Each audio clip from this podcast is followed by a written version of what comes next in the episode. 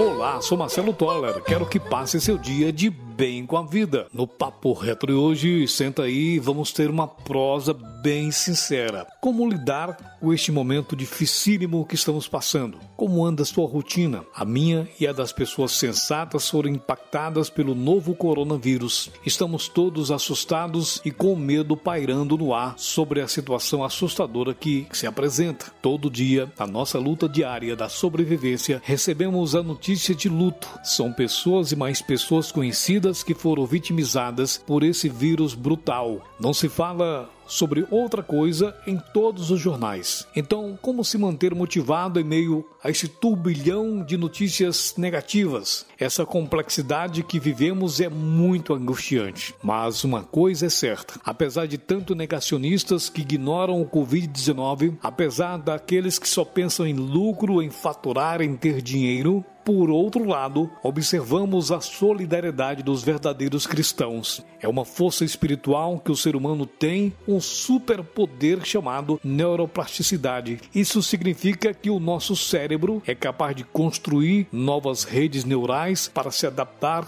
às novas experiências sempre que necessário. Toda vez que precisamos nos adaptar a algo novo, acontece primeiro uma fase de resistência. Nosso cérebro não conhece o caminho e é mais confortável continuar no modelo antigo. Quantas vezes tentamos enxergar a situação atual como algo passageiro, Estamos todos nessa torcida para que passe logo, que seja apenas uma nuvem negra, que daqui a pouco tudo vai passar e tudo vai voltar à normalidade. Somos seres humanos criativos, criamos rotas de fuga dignas de um roteiro de cinema para simplesmente não fazermos o que precisa ser feito. Mas a realidade, ela nos apertou. Não há mais espaço para desculpa, não dá mais tempo. Precisamos crescer mesmo diante dessa tragédia anunciada por profissionais de saúde e cientistas. O que nos resta nesse momento? A verdade é tempo de fazer uma autocrítica de nós mesmos. Você já se perguntou, já fez uma reflexão como o ser humano vivia antes do coronavírus? O ser humano vivia com abusos contra o planeta Terra, zombando da mãe natureza, uma sociedade de consumo, muita gente no mundo do ter as coisas. Infelizmente, a humanidade está reaprendendo da forma mais dolorida, apesar que muitos ainda ignoram tudo isso.